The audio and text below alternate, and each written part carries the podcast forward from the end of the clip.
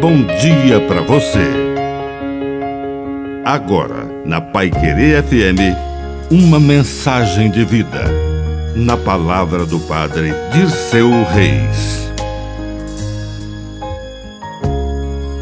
A salvação. Uma das frases mais violentas e sem sentido que muitas vezes proferimos com tanta facilidade, este não tem salvação. Essa afirmação não pertence aos nossos lábios.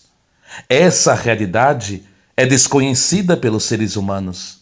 Por isso que na oração somos convidados a reconhecer quem nós somos e quem é Deus. Ele é capaz de realizar o extraordinário e o inesperado. Por isso, afirmar que alguém não tem salvação nem sempre é a melhor maneira de construir um mundo melhor. Para Deus, nada é impossível. Que os nossos lábios saibam proferir palavras de esperança e não palavras de destruição. Que a bênção de Deus Todo-Poderoso desça sobre você. Em nome do Pai, do Filho e do Espírito Santo. Amém. Um bom dia para você.